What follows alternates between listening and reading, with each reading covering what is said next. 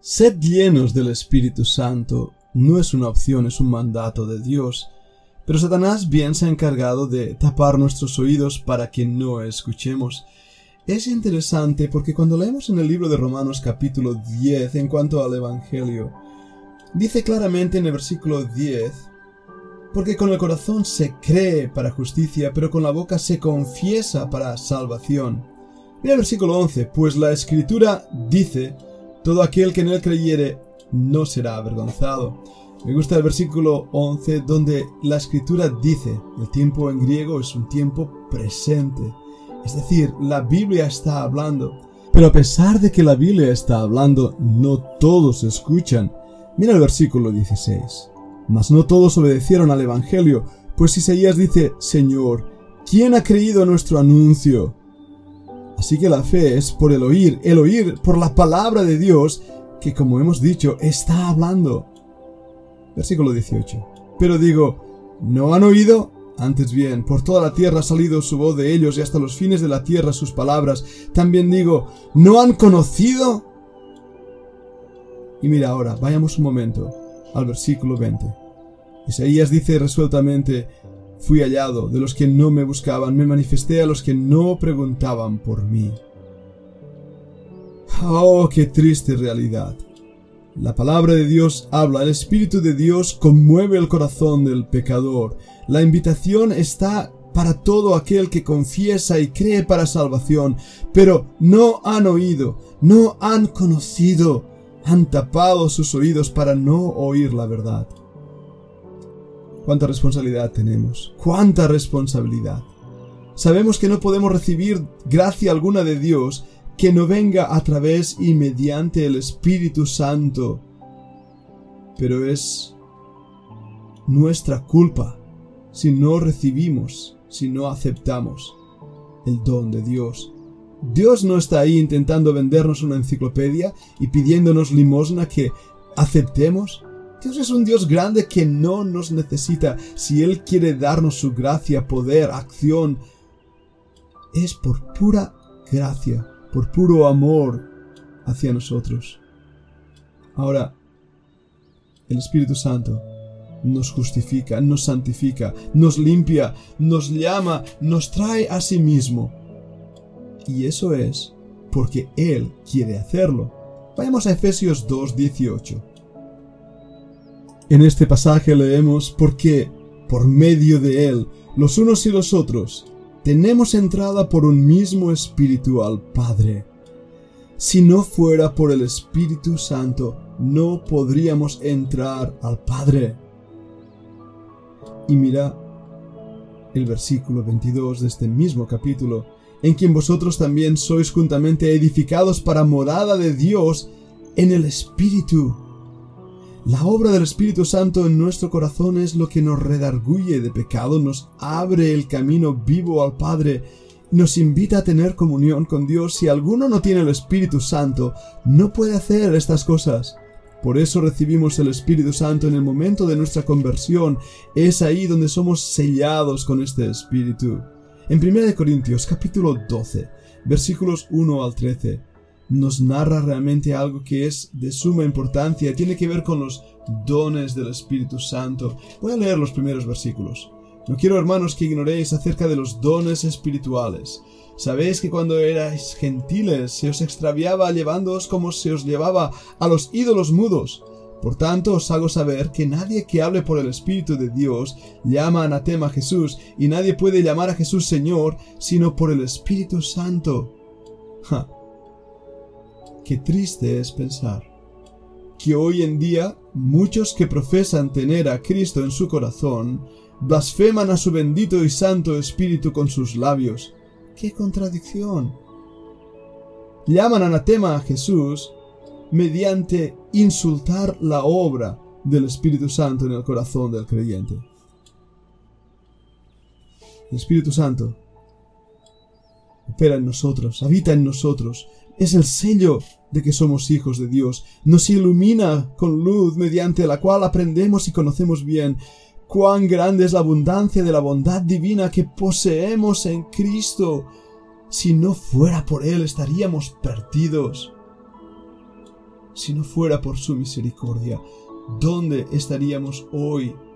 Y esto lo hizo a través y mediante el Espíritu Santo en nuestras vidas, que nos, nos guía al arrepentimiento. Mira Hechos 5 y versículo 31. El Dios de nuestros padres levantó a Jesús a quien vosotros matasteis colgándolo en un madero. A este Dios ha exaltado con su diestra por príncipe y salvador, para dar a Israel arrepentimiento y perdón de pecados. Y nosotros somos testigos suyos de estas cosas, y también el Espíritu Santo, el cual ha dado Dios a los que le obedecen. ¿Y qué obediencia es esa sino creer que Jesucristo es el Señor, que Dios le ha exaltado con su diestra por príncipe y salvador, para darnos arrepentimiento y perdón de pecados? El Espíritu Santo, por lo tanto, es dado a aquellos que obedecen, que creen y confiesan que Jesucristo es el Señor, el Señor de nuestras vidas. Vayamos también al capítulo 11 y versículo 18. En Hechos 11, 18 leemos, Entonces oídas estas cosas callaron y glorificaron a Dios diciendo, de manera que también a los gentiles ha dado Dios arrepentimiento para vida. Precioso esto, ¿verdad? No solo los judíos, Israel, sino también los gentiles tienen esta oportunidad de creer, de abrazar y poder de esta manera ser hijos de Dios, engendrados y regenerados, hechos hijos de Dios, viviendo el mismo Espíritu de Dios en nuestro corazón y dando testimonio al Espíritu de Dios que somos hijos de Dios. ¿Queréis verlo en la Escritura? Vayamos a varios pasajes. Vayamos, por ejemplo, a 2 Corintios 1, 21 y 22. Dicen así las Escrituras. Y el que nos confirma con vosotros en Cristo y el que nos ungió es Dios, el cual también, es decir, Dios mismo, y Cristo mismo, el cual también nos ha sellado y nos ha dado las arras del Espíritu en nuestros corazones. ¿Os dais cuenta? Las arras son esa serie de monedas que se daban cuando había un matrimonio. Hoy usamos generalmente un anillo, pero en aquel entonces también se daban unas arras, una promesa de herencia en el caso de que el marido muriera. La mujer podía usar esas monedas para su propio sustento. Bueno, el Espíritu Santo son esas arras y hemos sido sellados hemos sido sellados por Él, y si alguno no tiene el Espíritu, el tal no es de Él. Qué importante es que entendamos esto, porque la confusión hace que tengamos que oír oraciones como ¡Ay, desciende Espíritu Santo, ven y tómanos! ¡Queremos recibirte otra vez! ¿De qué manera? ¿Qué contradicción? ¿Cuándo aparece esto en la Biblia? En el momento en que creemos el Espíritu Santo nos es dado, nos es entregado, lo veremos en más pasajes. Pero me choca muchísimo que hay gente que cree que si ven la tele o si están yendo a cierto lugar, los demonios pueden entrar y pueden eh, recibir a los demonios en casa si hacen ciertas actividades. Entonces es, uh, los demonios entran. Y sin embargo, para el Espíritu Santo hay que pedirle que entre. ¡Qué contradicción! Los demonios entran por su propia voluntad, como perico por su casa, pero el Espíritu Santo necesita de nuestra ayuda, de nuestro ruego, para descender y tomarnos. ¿Es así como enseña la Escritura? En ninguna manera. Veamos otros pasajes. En Gálatas 4, del 4 al 7 leemos. Pero cuando vino el cumplimiento del tiempo, Dios envió a su Hijo, nacido de mujer, nacido bajo la ley. Recordemos también en Lucas, a través de la obra de su Santo Espíritu que creó ese cuerpo en María.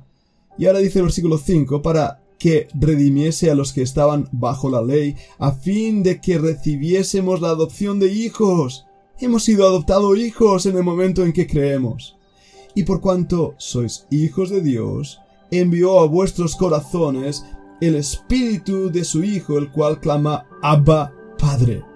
Así que no eres esclavo, sino hijo, y si hijo también heredero de Dios por medio de Cristo, la herencia de las arras del Espíritu Santo en nuestras vidas el don del Espíritu Santo dado en el momento en que confesamos, nacemos de nuevo, creemos en el Señor Jesucristo como único y suficiente corazón. En ese momento Dios envía en nuestros corazones al Espíritu, al Espíritu Santo, el Espíritu de su Hijo, el cual nos da entrada al Padre.